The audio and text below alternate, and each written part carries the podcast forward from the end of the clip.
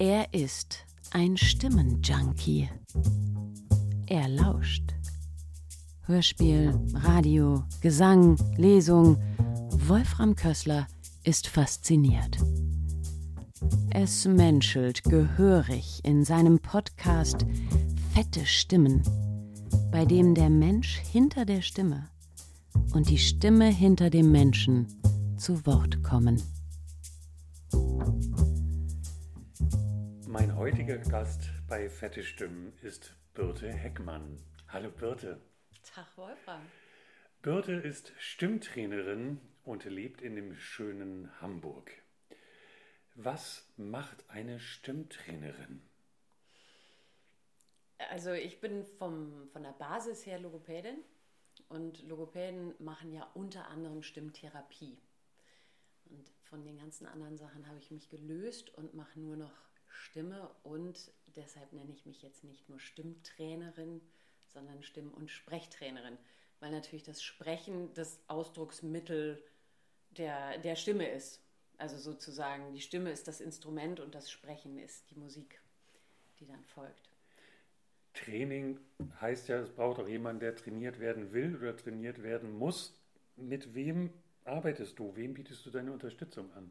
Also am liebsten arbeite ich mit Menschen, die, die trainiert werden möchten und nicht die, die trainiert werden müssen.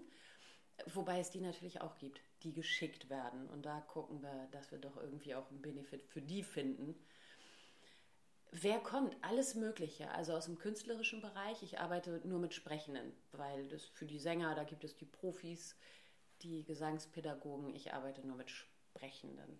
Das ist aber natürlich, das sind wir alle im Endeffekt. Das können kranke Stimmen sein. Das würde bei einer Stimmtherapie passieren. Das kannst du auf Verordnung machen, also auf Rezept, wenn Phoniater oder ein HNO-Arzt dir ein Rezept gibt und sagt, ah, du hast da Knötchen oder irgendwas. Das ist eine Stimmtherapie. Ein Stimmtraining kann sein die Stärkung der Stimme. Also häufig Frauen, die sagen, boah, irgendwie ist meine Stimme nicht so richtig stabil oder die zittert und die kommen dann zum Stimmtraining. Und ganz schnell kommen wir dann aber auch in den Übergang Sprechtraining. Denn das ist häufig die Schwierigkeit, wirklich sich zu trauen, seine Stimme auch zu benutzen. Und da ist dann ganz viel Psychologie auch mit im Spiel. Das heißt, die Leute bekommen gesagt, du hast einen, einen stimmlichen Fehlklang, ein, ein, ein, ein Krächzen, äh, kümmere dich mal? Oder wie, wie kommen die Leute zu dir? Genau, also die mit den Stimmstörungen, die wirklich krankhaft sind oder sie massiv einschränken, die gehen häufig selber zum HNO-Arzt. Manche kriegen auch gesagt, irgendwie du klingst komisch oder von gerade im beruflichen Kontext, machen Sie da mal was, da, da, da müssen Sie doch voller klingen, da kann man bestimmt was machen. Hm, was war die Frage nochmal? Wie die Leute zu dir kommen, sozusagen? Ist das Eigeninitiative oder kriegen die das eher von außen gesagt?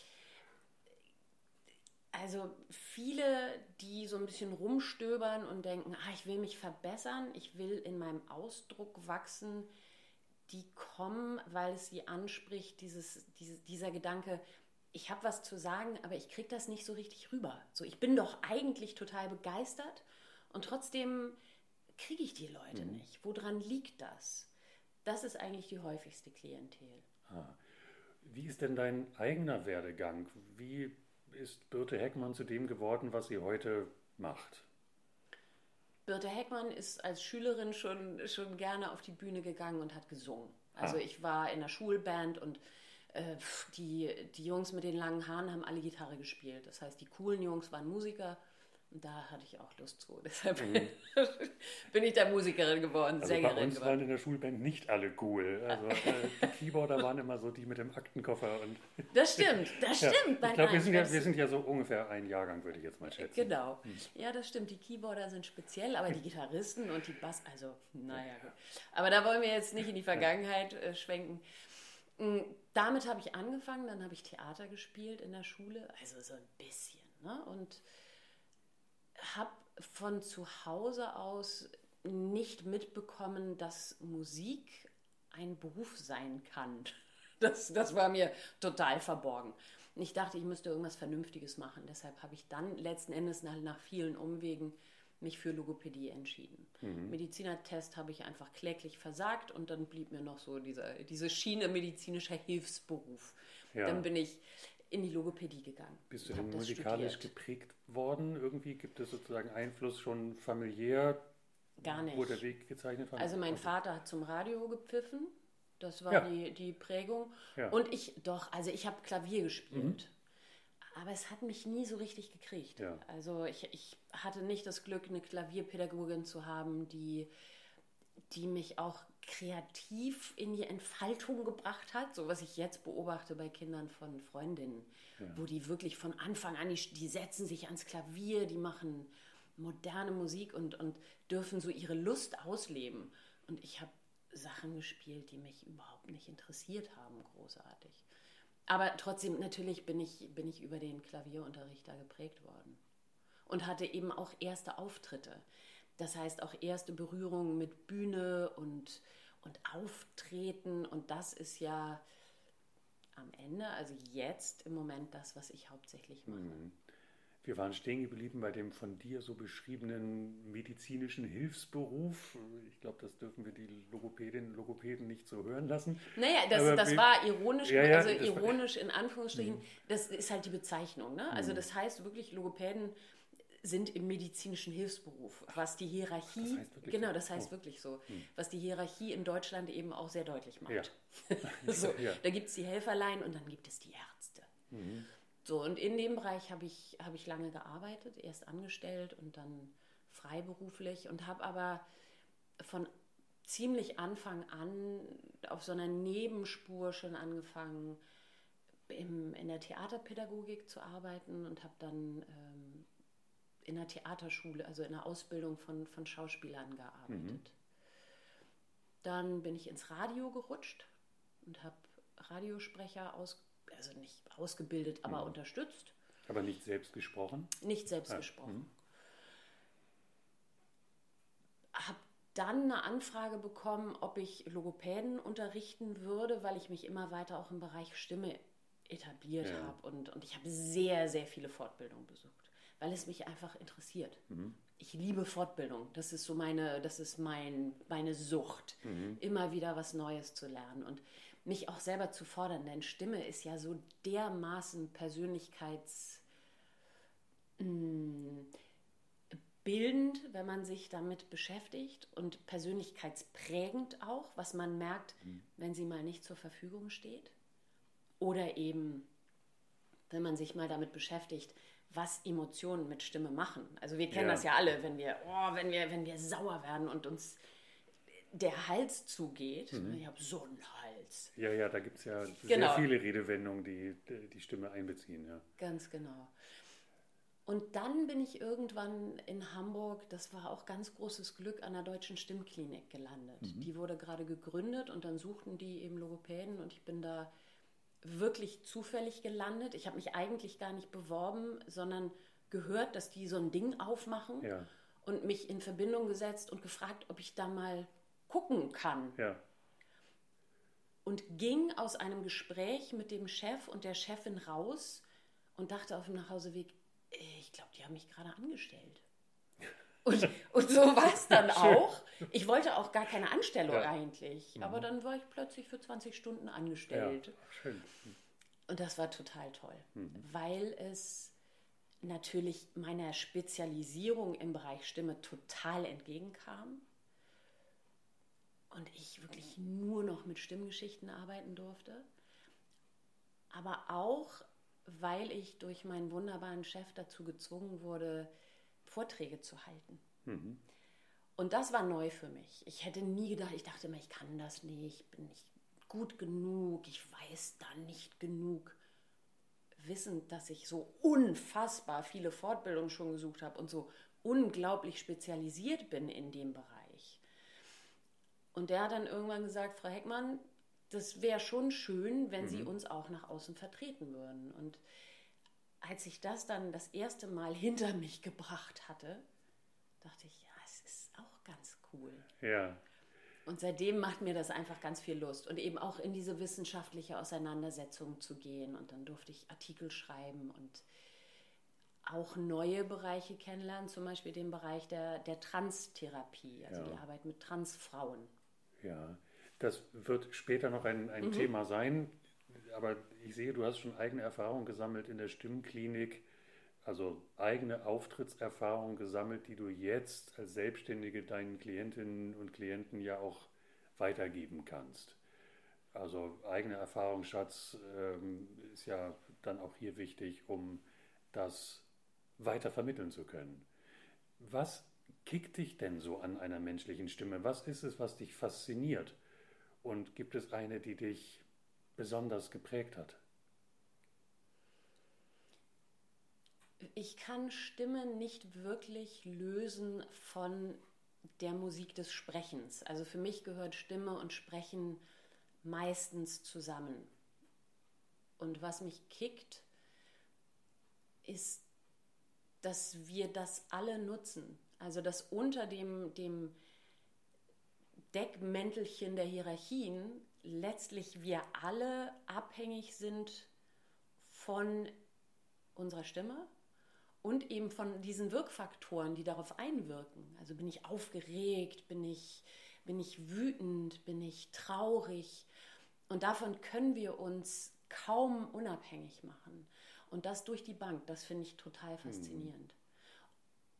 Und eben, was ich vorhin schon sagte, diese Verbindung aus Persönlichkeit und Stimme und Sprechen und die Möglichkeit, an verschiedenen Schrauben zu drehen, klingt immer so technisch. Ich hasse diese technischen, diesen technischen Umgang damit. Aber an verschiedenen Bereichen zu arbeiten und zu merken, boah, das hat einen Einfluss auf den ganzen Menschen. Das finde ich toll an Stimme. Und welche Stimme mich geprägt hat, ähm, ich würde, mir fällt da eher ein Medium ein, das mich geprägt mhm. hat. Und das waren Hörspiele, Hörspielkassetten. Ja. Also es gab mich nicht ohne Hörspielbeschallung. Ich mhm. habe von morgens bis abends fünf Freunde, Hanni und Nanni, Huibu, Pumuckl, ja. drei Fragezeichen. Ich habe die alle immer ständig gehört und kannst sie vermutlich heute noch auswendig rezitieren, Total. wenn man sie regelmäßig. Genau, also es gibt hat. auch so Stellen und ich erinnere mich auch, es gibt wirklich spezielle Stellen, die gar nicht unbedingt mich, mich inhaltlich so kicken, sondern auch, auch Geräusche, die gemacht wurden. Irgendwo, ich glaube, in der ersten Folge von den fünf Freunden, da liegt. Ähm, da liegt Oliver Rohrbeck oben auf dem, auf dem Campingwagen und überlegt, ob er da gut liegt. Und dann macht er so ein, mm, ja, oder so. Und die, die Stelle, die konnte ich 20 Mal zurückspulen, nur um sie mir anzuhören. Ja. So solche Sachen. Mhm, mhm. Ich habe Oliver Rohrbeck und, und äh, seine beiden Kollegen bei den äh, drei Fragezeichen jetzt vor drei Jahren mal live gesehen äh, in Hannover und ich glaube, um mich herum saßen 11.000 Menschen, ähm, als das noch so ging, ohne Abstand. Und ich muss sagen, das hat sich dann aber entwickelt zu so einem Mega-Erlebnis. Also die, die Stimmen haben Generationen natürlich geprägt, aber letzten Endes saß ich doch da, musste die Augen schließen, um das Erlebnis wirklich zu haben und diese Stimmen auf mich wirken zu lassen. Geht dir das ähnlich? Also lenkt dich Optik eher ab, wenn du dich auf eine Stimme fokussieren willst? Total. Ich werde ja ganz oft gefragt, so, sag mal was zu meiner Stimme. Und dann muss ich passen. Dann muss ich echt sagen, du, keine Ahnung, sag mal was. keine Ahnung, ja. gib mir mal eine Probe. Und das können Leute sein, die ich schon seit zwei Stunden, 20 Minuten oder 20 Jahren höre. Ich achte da nicht drauf. Also es ist nicht so, dass ich stelle mir vor, ein Schönheitschirurg sitzt immer da und denkt so, na, die Lippen, oh, da können wir noch was machen. Ja. Das habe ich nicht, es sei denn, eine Stimme ist wirklich für mein Empfinden ich sag mal kaputt oder mhm. für mein Empfinden furchtbar, dieses Wort mag ich nicht, aber für mein Empfinden so, dass ich denke so, ah, das, das berührt mich irgendwie speziell. Und hast du da gleich einen Therapieansatz? Also du triffst neue Leute mhm. und äh, du bist im Gespräch und rattert es bei dir schon im Kopf, oh, die müsste aber mal dies oder jenes tun oder der hätte mal folgende Therapie äh, nötig? Nee, was eher rattert, ist dieses Gefühl von, ah, da kann man aber was machen. Und ich habe gerade heute eine Frau getroffen, die sich selbstständig macht, gerade mit einem Business Coaching. Und die hat eine wahnsinnig kaputte Stimme, wo immer die, die Stimme so weg, weg, wegrutscht. Oh. Und das macht ja was mit uns. Und das macht was mit den Kunden dieser Frau. Die weiß das aber vielleicht gar nicht. Ja. So, natürlich brauche ich aber einen Auftrag, um sowas zurückzumelden. Hm. Ich finde, Leute, die missionarisch irgendwie ihrer Profession entsprechend so durch die Gegend gehen und sagen so, oh, du müsstest dir aber mal den Hintern straffen lassen oder so, das, das, das finde ich so ein bisschen schwierig. Anderes Thema, ja. Genau. aber ähm, da denke ich schon manchmal, viele Leute wissen gar nicht, dass man an der Stimme arbeiten kann. Das ist ja nicht Gott gegeben ganz viel, also so, ein, so, ein, ja, so eine Basis ist irgendwie gegeben, aber trotzdem kann man daran arbeiten. Aber du würdest schon sagen, dass, lass uns diese Frau mal als Beispiel nehmen, dass sie droht, vielleicht Kunden nicht zu gewinnen oder abzuschrecken, weil die Stimme nicht so funktioniert. Unbedingt, ja. Denn Stimme wirkt ja sofort auf uns. Wir mhm. haben ja du hast mich gefragt, ob ich Stimmen, ne, sobald ich die höre, ob da was abgeht. Ja. habe ich ja gesagt, nee, mhm. aber nicht als Therapeut, also als Therapeutin ja. geht da nichts ab ja. bei mir. Aber als Mensch habe ich ja sofort, sofort irgendetwas, was ich fühle. Ja. Also ich fühle entweder oh, Vertrauen oder, oder Beruhigung oder Inspiration. Das gibt mir ja immer was. Mhm. Und eine kranke Stimme, die vermittelt auch Krankheit. Also ja, nicht Zuverlässigkeit. Und das will ich ja nicht verkaufen. Gerade wenn ich Berater bin und Menschen stärken möchte, mhm. dann macht es Sinn, auch eine starke, zuverlässige Stimme zu haben. Und mit stark, das heißt jetzt gar nicht, dass alle durch die Gegend brüllen können müssen. Aber das heißt einfach zuverlässig, gesund. Hm. Ich habe selbst die Erfahrung gemacht, dass ich in einer bestimmten beruflichen Phase sehr gestresst war, sehr angespannt hatte und dieses Sprichwort, es hat mir die Sprache verschlagen, total griff. Also ich konnte nur noch krächzen. Ich habe mhm. ein Wochenendseminar nur hinter mich gebracht, in dem ich wirklich so sprach. So. Und ähm, da merkte ich erst, das war für mich Realität geworden, wie sehr sozusagen die, die der psychologische Zustand irgendwie auch Auswirkungen auf die Stimme hat. Total.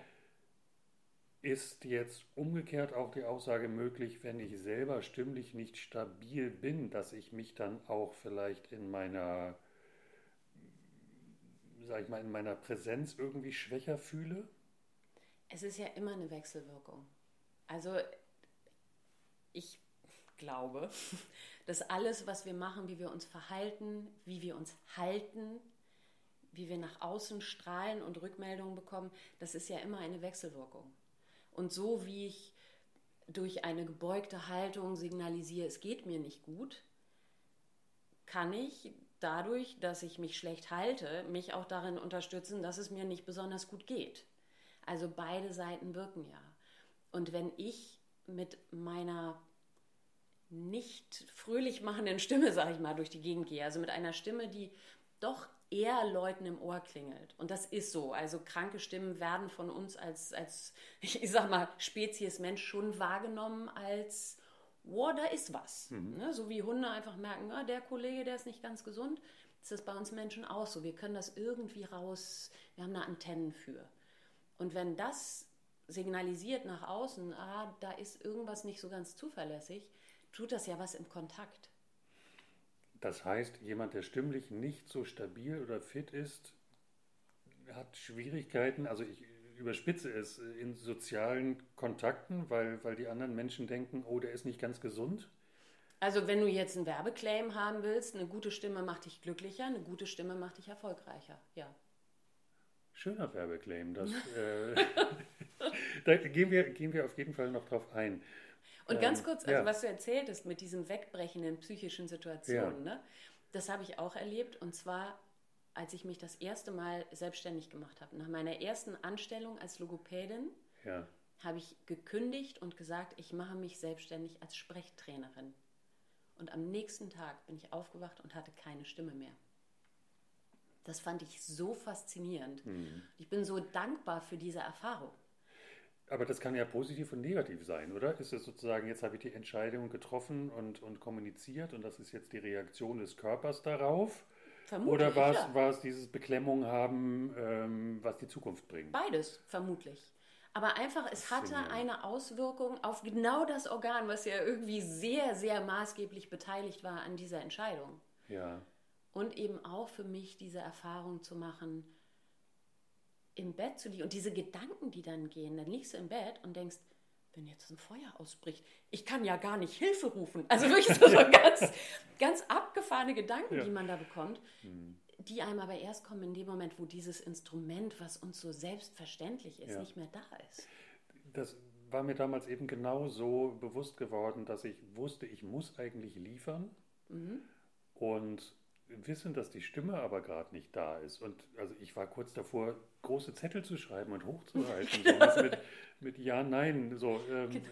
Was natürlich nicht funktionierte. Aber ich, ich, brauchte wirklich wochenlanges Training und, und, und äh, Therapie, um das wieder stabil zu kriegen. Mhm. Also war, war echt eine Erfahrung. Und ähm, ja, war eine Erfahrung, aber ich brauche das nicht nochmal mhm. tatsächlich. Das war, war nicht gut. Nun arbeitest du ja mit Schauspielerinnen und Schauspielern, ähm, du gibst Trainings für Führungskräfte, Vorträge hältst du auch. Gibt es irgendwas davon, was, also ehrliche Frage, am meisten Spaß macht? Hm, nicht wirklich. Also was halt ganz wichtig ist, ist, dass die Leute mir einen Auftrag selber geben und nicht geschickt werden und nicht da sind, weil sie halt von der Firma jetzt ein mhm. Seminar besuchen müssen oder so. Also wirklich Menschen, die selber da eine Neugierde haben. Also den inneren Antrieb einfach haben, genau. das zu tun. Mhm. Und wenn die das haben, dann ist es in allen Bereichen interessant. Es ist natürlich ein totaler Unterschied. Arbeite ich mit einem Stimmprofi, also einer Schauspielerin, einem Schauspieler, oder arbeite ich mit einem völligen Stimmleien, der aber dann auf ganz anderen Ebenen abgeholt wird? Und deshalb, ich mag das alles sehr gerne. Es klingt total abwechslungsreich. So. Und äh, hat eben alles mit Stimme zu tun. Ähm, wer lädt dich denn zu diesen Vorträgen ein? Also in meiner Wahrnehmung ist das so Stimme als, als als, ja, jetzt mal in der Wirtschaft gesprochen, als Verkaufsinstrument natürlich ganz, ganz wichtig ist. Also neben mhm. Persönlichkeit der Verkäuferin, des Verkäufers, äh, hier ähm, Callcenter und so, glaube ich schon, dass die langsam alle auch da geschult werden. Also neben äh, Serviceorientiertheit und Kundenfreundlichkeit, glaube ich, dass die auch mit ihren Stimmen arbeiten. Mhm. Vor wem sprichst du dann so? Ich spreche vor Fachpublikum, also Stimmtherapeutinnen und Therapeuten und Ärzten, wenn die dann auch mal kommen und nicht bei ihren Ärztekongressen bleiben. Ja. Äh, oder eben ja Menschen, die irgendwie in diesem Kontext aktiv sind. Aber eben auch Veranstaltungen, die genau dieses Instrument Stimme entdecken. Also Frauen, erhebt eure Stimmen, ganz viel Frauenschulungen. Äh, ne, das ist auch so ein, so ein Bereich, der sich jetzt gerade total mhm. auftut dann greife ich den Ball gleich auf. Stimmcoaching für Frauen. Also, das hast du auf meiner Homepage gelesen, ne? Naja, ich sage, ich bin ja gut beraten, mich ein bisschen schlau zu machen. Mhm. Ähm, was passiert da genau? Was ist anders? Also jetzt im Verhältnis, wenn man mit Männern übt und die trainiert. Was ist an diesen Klientinnen besonders? Wir sind anders sozialisiert, Männer und Frauen. Das ist sehr spannend und man muss da auch so ein bisschen schmunzeln, wenn man das so hört, weil, weil es so, ähm, es kriegt gleich so einen feministischen Touch und will man feministisch sein? Ist man so, will, will man, will man das? Und manche sagen, oh, es ist total gut, feministisch zu sein. Andere sehen da irgendwie eher so den Strickschal gerade vor sich. Ne? Das ist ja eine, auf der einen Seite eine Haltung, auf der anderen Seite ist es ganz einfach Wir werden unterschiedlich sozialisiert. Wenn du, ich liebe es, wenn du durch die Shampoo-Abteilung vom, von der Drogeriekette gehst, dann findest du ein Shampoo für Jungs. Da siehst du Fußballspielende und Astronautenartige Ja, Jungs. genau. Und die Mädchen sind alle Prinzessinnen. Und das muss man einfach mal sich angucken und wirken lassen. Natürlich tut das etwas.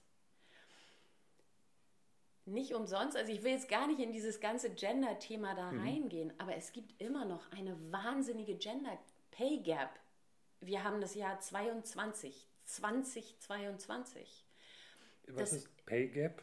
Das ist das, dass Frauen immer noch bis zu 25 Ach so. Prozent weniger Geld verdienen, sind- hm. nur weil sie Frauen sind. Das ist ja aber etwas, was uns immer vorgelebt wird. Also wir übernehmen das, mit wir meine ich jetzt wir Frauen, Hm. übernehmen das von unseren Müttern. Und natürlich wollen wir das alles ändern, aber etwas zu ändern, das dauert viel länger, als wir uns das in unserem Kopf so ausmalen. Das heißt, diese Basis, die wir haben als Frauen, ist schon mal, also wir haben ganz andere Glaubenssätze. Und Glaubenssätze, da kann man dann auch, kann man von halten, was man will. Aber wenn man mal in sich selber reinhört, wir haben sie alle. So dieses, oh Mann, da hätte ich aber schneller sein können. Oh, da hätte ich aber, oh, da hätte ich mal richtig, hätte ich mal. So dieses hätte, wäre und so weiter, das sind ja alles Glaubenssätze. Ja. Und die sind bei Frauen nochmal anders ausgeprägt. Diese Glaubenssätze von, ah, ich möchte aber auch, ich möchte, dass die mich mögen zum Beispiel. Diese Neudeutsch Likability Ja. ist bei uns allen, aber bei Frauen nochmal ein bisschen mehr ausgeprägt. Und wenn du zeitgleich nett sein möchtest, aber trotzdem durchsetzungsstark, ne, du siehst schon, ich, ich verbinde das mit dem Wort trotzdem. Ja. Da, das ist irgendwie schwierig. Warum ist da ein trotzdem? Ja. Ich bin, ja man mag mich, sowohl genau, man mag mich und ich bin durchsetzungsstark. Aber häufig macht da der Körper schon so ein, ah, wenn ich jetzt sage, ich möchte mehr Geld, dann so. Und Mhm. dann sind wir, jetzt gar nicht bezogen auf das Thema Gender Pay Gap, aber ich möchte etwas, habe aber Schiss, dann reagiert der Körper drauf. Und durch diese unterschiedliche Sozialisation von Männern und Frauen ist einfach das Training mit Frauen nochmal was anderes. Das heißt, es ist nicht nur ein Stimmcoaching dann, sondern auch so ein bisschen psychologisches Training, also mehr Selbstbewusstsein zu kriegen, deutlicher aufzutreten. Genau, sehr runtergebrochen ja, wobei ich keine Psychotherapeutin bin. Ne? Ja. Ich mache da keine Psychotherapie. Aber ich höre auf gewisse Worte zum Beispiel. Wenn jemand ganz häufig das Wort eigentlich benutzt Ja. oder so ein bisschen. Also ich möchte Ihnen so ein bisschen erzählen, was wir, das ist doch schon mal ganz interessant.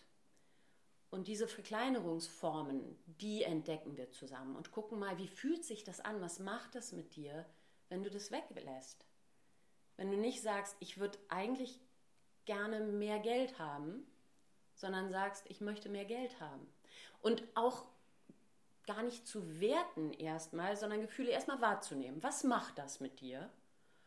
Und dann darauf zu gucken, oh, könnte vielleicht sogar ganz spannend sein, sich damit zu beschäftigen. Ein Wort, was auch in deinen Werbetexten zu finden ist, ist das Wort Präsenz. Du hast es jetzt ja gerade sozusagen in dem Stimmcoaching für Frauen schon ein bisschen angeschnitten. Ähm, wie lässt sich denn Präsenz vermitteln, also in, in Kombination mit, mit Einsatz von Stimme? Wie lässt sich Präsenz stärken? Also erstmal, um den Begriff Präsenz mal so ein bisschen deutlicher zu machen, stell dir einen Lehrer vor, der eigentlich relativ introvertiert ist und der steht vor einer Gruppe, der steht auf einer Bühne. Was macht das vom Spannungs, also wenn man sich das so vorstellt, innerer Spannungszustand? Eigentlich möchte ich nicht so wirklich was sagen, aber ich Ja. muss ja was sagen. Das heißt, da hast du einen, einen Gegensatz an diesen unterschiedlichen Kräften, die da wirken. Das finde ich ganz spannend. Und so jemand wird keine, mit diesem Spannungszustand zumindest keine Präsenz entwickeln. Dann hast du Leute, die gehen auf die Bühne oder die gehen durch die Straße und du denkst so, was für eine Naturgewalt. Es gibt Leute, die brauchen noch nicht mal was zu sagen. Da siehst du es. Und dann gibt es Leute, die brauchst du gar nicht zu sehen, die brauchst du nur zu hören. Mhm. Und dann drehst du dich um und denkst so, boah, was sitzt da denn? Und dann suchst du und suchst du, bis du dann irgendwann feststellst, das ist die kleine Maus da mit den Zöpfen. Genau, manchmal passt genau. das gar nicht zusammen, das genau. Bild, was man hat vom Hören. und äh, ja. Genau, also was ist Präsenz? Präsenz kannst du dadurch stärken, dass du für dich selber in die Aufrichtung kommst. Dass du selber also tatsächlich körperlich in die Aufrichtung kommst, aber eben auch wirklich dir klar machst, was sind meine Stärken und was will ich. Also diese Coaching-Strategie, ne? warum mache ich das hier eigentlich und für wen? Und was will ich eigentlich rüberbringen? Und ganz viel hat es zu tun mit der Erlaubnis, da zu sein, wo du jetzt bist. Und diese Erlaubnis geben wir uns häufig nicht. Ganz häufig sehen wir Leute auf der Bühne, die sagen, ja, also, ja gut, ich, ähm, ich erzähle Ihnen jetzt mal was, ich bin auch gleich wieder weg. Entschuldigung, dass ich da bin. Schon mit Entschuldigung anfangen. Ja. Genau.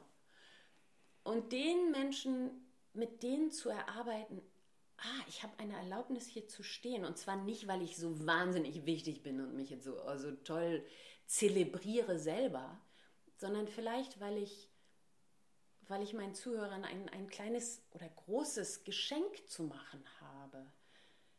Ich habe Wissen, was die gerne hätten. Und wenn du das weißt und wenn du ein gewisses Selbstbewusstsein, also eben im Sinne des Wortes Bewusstsein deines Selbst und dieser Kompetenzen erarbeiten kannst, dann hilft das mit, mit einer anderen Präsenz aufzutreten plauder doch mal bitte aus dem Nähkästchen. Ähm, ist auch eine schöne Redewendung. Woher kommt die? Aus dem Nähkästchen plaudern. Ich liebe, ich liebe Sprichworte und so. Das, ich muss das mal nachschlagen. Also ich komme zu dir, weil ich einen Vortrag halten muss vor, weiß ich, 500 Leuten zu einem Thema, wo ich mich meine ganz gut auszukennen, aber ich habe noch nicht so viel Bühnenerfahrung mhm. und ich habe ja Lampenfieber, bin total nervös. Ähm, und wende mich an dich, weil ich denke, ich will mehr Präsenz, ich will ausstrahlen, dass ich kompetent bin und habe sozusagen deine Telefonnummer und rufe dich an. Mhm. Wie, wie läuft das dann ganz praktisch ab? Also, ja. Dann sage ich, lieber Herr Kössler, Sie haben morgen Ihren Auftritt vor 500 Leuten und denken jetzt, dass wir da ganz viel reißen. Habe ich morgen gesagt? Nein, nein, so. nein, das ist nur ein Beispiel. Ne? So, dann reagiere ich natürlich ganz anders ja. darauf. Geht aber auch. Da gibt es eine ganz tolle Methode, das ist die sogenannte Klopfmethode, die wird mhm. ja auch immer, immer präsenter in der. Welt, da, da, ist es das Wort Präsenz, ja. Wo ich sehr unmittelbar auf, auf den Affekt, auf das Gefühl einwirken kann und mich sozusagen runterregulieren kann, Affektregulation. Das kann ich sehr kurzfristig machen. Das ist auch eine Methode, die sich schnell erlernen lässt und wenigstens dieses Fieber, ja. was in Lampenfieber steckt, ein bisschen runterreguliert oder auch ein bisschen mehr. Für einen, einen Langzeit- und größeren Effekt brauche ich schon ein bisschen mehr. Und dann kommt es wirklich darauf an, wie viel Zeit bringst du mit, was willst du investieren und, und was genau ist, ist die Aufgabe. Mal angenommen, wir haben mehr Zeit. Mhm. Also ich kenne das noch so, früher wurde dann gesagt, stell sie dir alle in Unterhose vor, das mhm. sind, die kochen alle nur mit Wasser, mhm. äh, aber trotzdem geht die Nervosität ja nicht weg. Mhm. Mal angenommen, wir haben etwas mehr Zeit, würdest du mit mir dann auch über das sprechen, was ich sagen möchte? Arbeitest du mit mir an den Inhalten? Wenn wir wirklich Zeit haben, gucken wir uns die Inhalte an und klopfen bestimmte Bereiche ab. Zum Beispiel ist ja das, was ich schreibe, also meine Schreibsprache, eine ganz andere als die Sprechsprache. Viele Menschen schreiben dann wahnsinnig intelligente Sätze, Komma, in denen Gedankenstrich, wenn es denn so läuft. Ne? Ja. Sowas kannst du nicht auf die Bühne bringen. Und dann gucken wir auch nach den Strategien, wie bringe ich denn dieses ganze Gedankenzeug in Worte? Gehe ich mit einem fertigen Skript, dann wird es schwierig weil dann gehe ich ins Ablesen. Ja. Manche Leute denken aber, oh, das gibt mir aber total Sicherheit, wenn ich jeden Satz ausgeschrieben habe. Ist ein Trugschluss. Denn das nimmt uns die Flexibilität.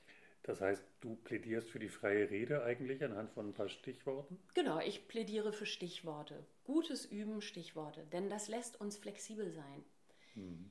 wenn du nämlich den Faden verlierst, und das ist ja immer dieses Spannende, ne? ich höre ganz, ehrlich gesagt, ganz häufig von Leuten, ja, ja, ich habe mal ein Coaching gemacht und die haben mir gesagt, ich soll mir da auch Atemzeichen reinmalen ja, schon mal, ne? Ja, ja, in die genau, Rede. Dann stelle ich mir immer vor, ich sitze abends bei einem Glas Rotwein auf dem Sofa und, und schreibe meine Rede und denke mir, ja super, und da hole ich dann Luft und da spreche ich dann weiter. Und dann gehe ich mit meiner vorbereiteten Rede auf die Bühne und dann geht mir so dermaßen die Pumpe, dass ich leider 30 Prozent, 100 Prozent mehr Atmung brauche als ja, geplant. Und ganz viele Atemzeichen fehlen im Text. Genau, so. Mhm. Das funktioniert einfach nicht. Und deshalb brauche ich Flexibilität. Wenn ich diese Stichworte habe und ich weiß, wovon ich spreche, dann kann ich denkenderweise meine Rede mit dem Publikum zusammen entwickeln. Und das ist ganz häufig auch etwas, was zum Beispiel, ne, wir machen ganz viel, oder ich mache ganz viel Podcast-Training inzwischen oder, oder Leute, die irgendwelche Sachen aufnehmen wollen. Da, da verliert sich dieser Kontakt. Und darum geht es, gemeinsam an den Gedanken zu arbeiten. Das klingt jetzt ein bisschen abgefahren, aber das brauche ich, um lebendig zu bleiben, um spannend zu bleiben. Und nicht aus meinem inneren Skript abzulesen, also auswendig lernen, ist ja auch nur ein Ablesen von innen oder Vorlesen. Weil das kann ich immer hören, wenn ich irgendwo was aufgeschrieben habe. Das hörst du immer. Aber die, die Lockerheit kommt ja nicht von allein. Also ich glaube, ein bisschen naturell gehört ja vielleicht auch dazu, um sympathisch und locker rüberzukommen, oder? Man macht doch aus einem verkrampften, am Skript festhaltenden Menschen nicht automatisch einen Menschen, der vor Publikum eine wahnsinnige Präsenz hat. Nö. Also das, das muss man ganz klar ja. sagen. Es gibt, äh, du, du machst ja auch aus einem atomisch klein gewachsenen Menschen nicht plötzlich einen, ja. einen 30 Kilo, äh, 30 Tonner. So. Also natürlich gibt es gewisse mh, mm, Persönlichkeitsstrukturen oder, oder, einfach Persönlichkeiten, die da Bock drauf haben und die, das kann man auch entwickeln. Ne? Also man kann auch, auch lernen, dass das Spaß bringt und, und überhaupt erst dahin kommen. Mensch, das ist ja doch ganz toll. Natürlich gibt es aber auch Leute, die sagen, nee, das finde ich überhaupt nicht toll, aber ich muss es halt machen. Und da versuche ich, die Sachen rauszukitzeln, die aber eben Spaß machen. Und ganz häufig ist das Einzünden der Gedanke sowas wie, ach stimmt, wenn ich, also ich habe das ja in der Hand, also zum Beispiel bei Autoren, ne? die, die können schreiben, die wollen auch schreiben, aber die haben teilweise gar keinen Bock, irgendwie ins Gespräch zu gehen mhm. oder gar Lesungen müssen die ja auch gar nicht machen, aber die müssen ja teilweise mit, mit Lektoren in solchen großen Runden ihr Projekt ja. präsentieren. Das heißt, die müssen ja auch verbal agieren. Und da dann rauszukitzeln, okay, aber warum möchtest du, was, was könnte dich dazu bringen, doch dieses Gespräch auch zu möchten? Und dann zu gucken, ja stimmt, ich würde gerne auch mitbestimmen, dass mein Buch, was weiß ich, da mhm. und da platziert wird. Und dann haben wir eine Motivation. Und sobald wir eine Motivation haben, können wir auch eine, eine Leidenschaft wecken. Da sind wir jetzt bei der, also ich finde dieses Bild mit dieser ähm, Autorin ganz gut, die eben ihr Projekt selber anbieten muss und quasi ja auch Selbstmarketing betreiben muss. Und mhm. ähm, du hilfst ja sozusagen bei, dem, bei deinem Coaching auch ähm, eben Selbstmarket, also die Stimme als Selbstmarketing-Instrument zu mhm. nutzen. Ist das jetzt was, was ähm, Aufwind erhält? Also ist das ein Thema, wo, wo Leute jetzt schon für sich erkannt haben, um mich besser zu präsentieren, ist die Stimme ein ganz wesentlicher Bestandteil. Also nicht nur ähm, ganz plakativ gesprochen zum Friseur zu gehen, neues Kleid zu kaufen, ähm, gut auszusehen, sondern eben auch die Stimme äh, zu entwickeln. Klar, also Selbstoptimierung ist ja, ist ja das Stichwort schlechthin. Es muss mhm. alles irgendwie optimiert werden. Insofern findet sich das natürlich auch in diesem Bereich wieder. Ja. Mhm. Es ist aber auch was, was wirklich Sinn macht, da, da dran zu gucken, da hinzugucken und da mhm. hinzuhören und, und das zu unterstützen. Ja. Du hattest vorhin ich will da noch einhaken, ähm, weil ich es ein sehr, sehr spannendes Thema finde.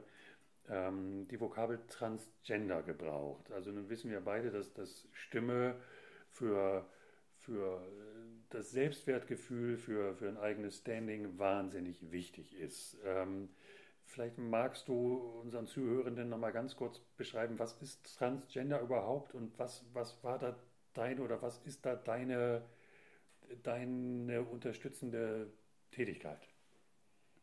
Transgender sind ja Menschen, die biologisch in einem anderen Körper geboren wurden, als sie sich fühlen. Also ich habe mit Transfrauen gearbeitet. Das sind Menschen, die mit einem männlichen Körper auf die Welt gekommen sind, aber sich als Frau identifizieren. Und diese Frauen haben aber den männlichen Körper zur Verfügung, also auch das männliche Instrument. Eine männliche Stimme. Tiefe Oder Stimme, das, ja. genau, das, was wir in unserer Gesellschaft eben als männlich definieren. Das ist ja auch immer ein ganz spannender, ganz spannender Bereich. Also diese Definitionen, die legen wir ja fest. Deshalb gibt es ja diese ganze Diskussion binär, ne? Also dieses, ja. wo man auch immer wieder so ein bisschen mit so einem Schmunzeln oder genervten, so ja, wie viele Geschlechter haben wir denn jetzt eigentlich auf dem Markt, guckt. Aber dahinter steht ja die Vorstellung, dass das, was wir zur Verfügung haben, ja von uns so definiert wurde. Und wir haben halt bisher definiert, na, es gibt Männer und es gibt Frauen. Und die anderen, die da, da irgendwie nicht reinpassen, die haben alle einen an der Klatsche. Mhm. Das weicht sich ja jetzt langsam auf.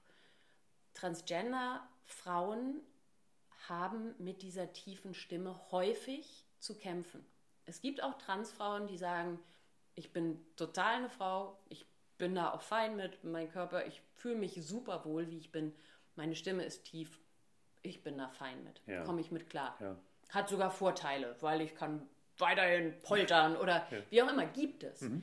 Der größte Teil aber leidet unter dieser tiefen Stimme.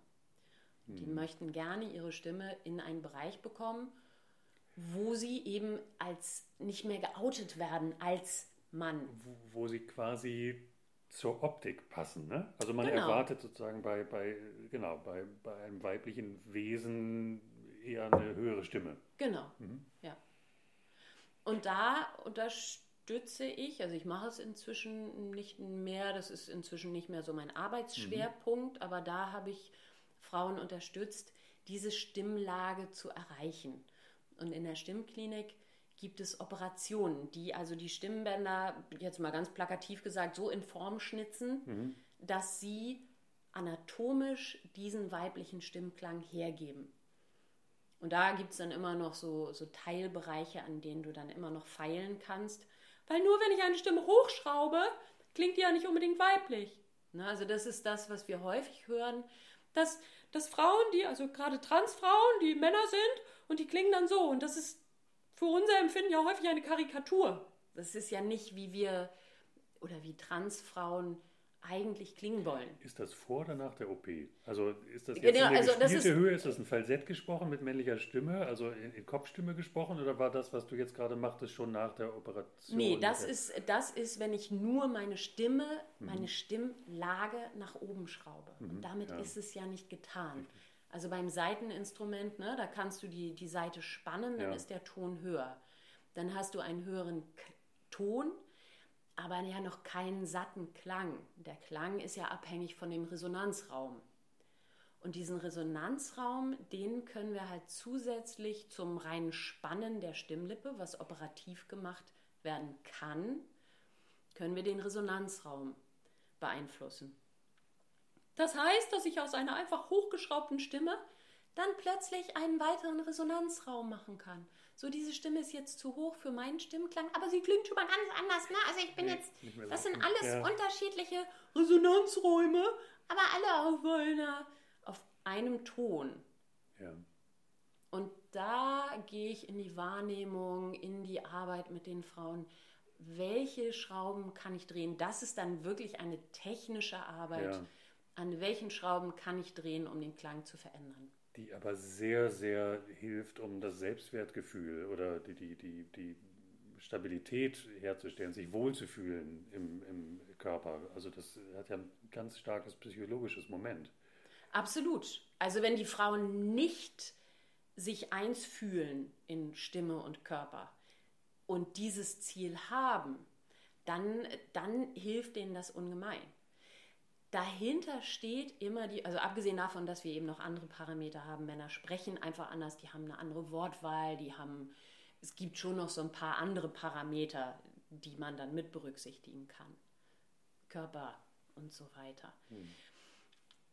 Ähm, die Frage ist halt häufig, ist die Zufriedenheit danach wirklich da? Ja, das ist ja so ein bisschen, ich weiß, ich komme in diesem Gespräch immer wieder auf diese Schönheits-OPs zurück, aber die Frage ist ja auch, wenn ich jetzt äh, meine Nase richten lasse, geht es mir dadurch besser?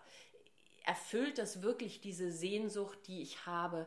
Wenn ich das erstmal erreicht habe, dann bin ich glücklich.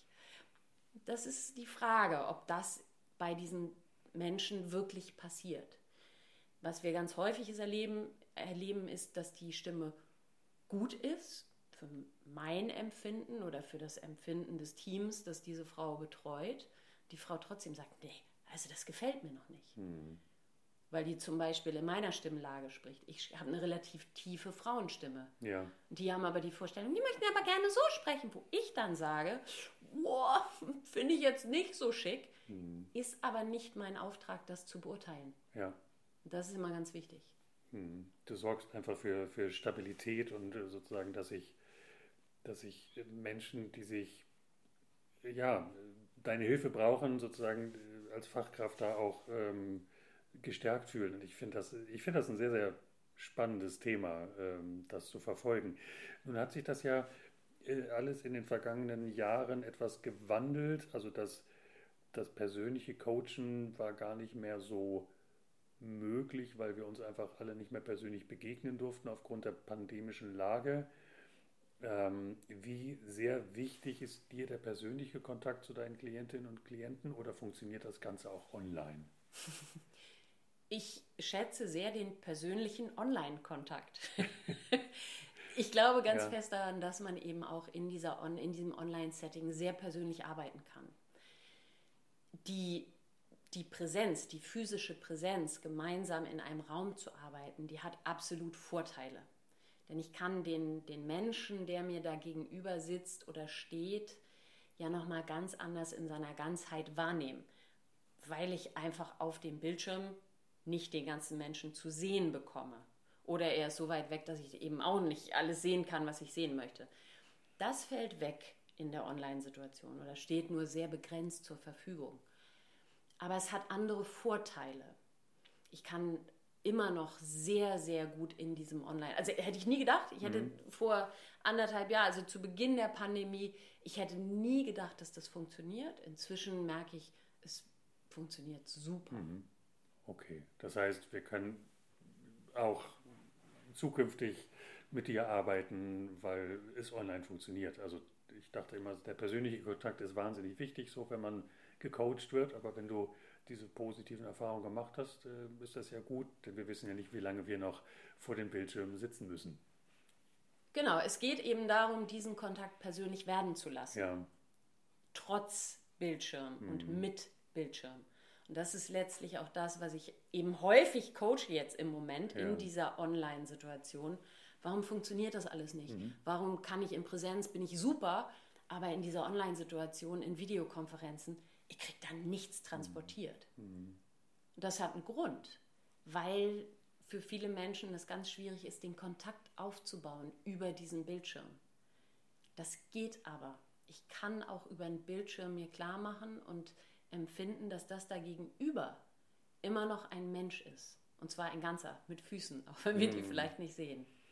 Ich werde dich, werd dich mal um einen Termin bitten, um das auszuprobieren, wie das ist mit der Präsenz und der der Ebene äh, der persönlichen, die da entsteht. Ich stelle am Ende des Gesprächs, und wir nähern uns dem Ende, Birte, ähm, häufig die Frage nach einem Lieblingsmusikstück, was man in, also stell dir vor, es gibt Leben im All und man kann eine Kapsel füllen mit einem Musikstück, äh, was man den Außerirdischen da draußen vorstellen will, um zu zeigen, welche Wirkung die Musik hat. Ich wandle das jetzt bei dir so ein bisschen ab Und stell dir vor, es gibt Leben da draußen und du hast eine Kapsel und kannst irgendeine Stimme da reinpacken, wo du sagen willst, hier, das macht Stimme aus, das ist ähm, vielleicht auch das, was Emotionen bringt. Ähm, so sind wir Menschen. Gibt es eine Stimme, die du quasi für das Leben da draußen erhalten willst? Ei, ei, ei. Diese Frage kann ich in der Form, glaube ich, nicht beantworten. Ich habe hab mir schon gedacht, dass du sowas fragst und habe mich vorbereitet auf eine Frage wie, welche Stimme findest du toll? Ähm, ich versuche so ein bisschen in meine Richtung zu lenken, diese Frage. Es ist weniger eine Stimme, die ich toll finde, sondern es ist der Moment, wo diese Stimme etwas aussagt. Also wenn es nicht technisch ist, sondern wenn die Stimme etwas rüberbringt, was ihr am Herzen liegt. Und deshalb wird es für mich, wenn ich mich festnageln lassen müsste, bestimmt kein klassischer Gesang sein. Ich kriege jetzt bestimmt auf den Deckel von den ganzen Klassikern da draußen. Denn das ist mir zu technisch. Das mhm. ist brillant häufig und, und wahnsinnig künstlerisch, aber das ist nicht das, was mich kickt wenn ich mir einen Tom Waits anhöre, mhm. der, Entschuldigung, ich sage das jetzt mal online, da ins Mikro rotzt, mhm. ja, heult, jault, das, da denke ich, wow. Es gibt ein, ein, eine Aufnahme von Jimmy Somerville, wo er Small Town Boy sozusagen live im Studio einsingt da hörst du einen, einen Menschen, der eine Geschichte, seine Geschichte erzählt in einem einzigen Ton, wo er das erste Mal in den hohen Ton geht. Mhm. Da könnte ich heulen, wenn ich das höre. Das aber nicht, weil ich insgesamt Falsett, also ne, mhm. diese, diesen Countertenor, das ist nicht eigentlich nicht das, was ich super finde, aber in dem Moment ist es toll. Aber das finde ich ein ganz, ganz tolles Bild, dass Stimme schon von dem ersten Ton, egal ob gesungen oder gesprochen, einfach so emotional berührt. Genau. Und das finde ich so wunderschön. Birte, ich danke dir, dass du heute mit mir gesprochen hast und äh, dass wir uns so über dein Thema, das Coaching, ähm, austauschen konnten. Es hat mir sehr viel Freude gemacht. Und danke dir nochmals und wünsche dir alles, alles Gute. Ich danke dir, es hat total Spaß gemacht. Mach's gut. Tschüss. Tschüss.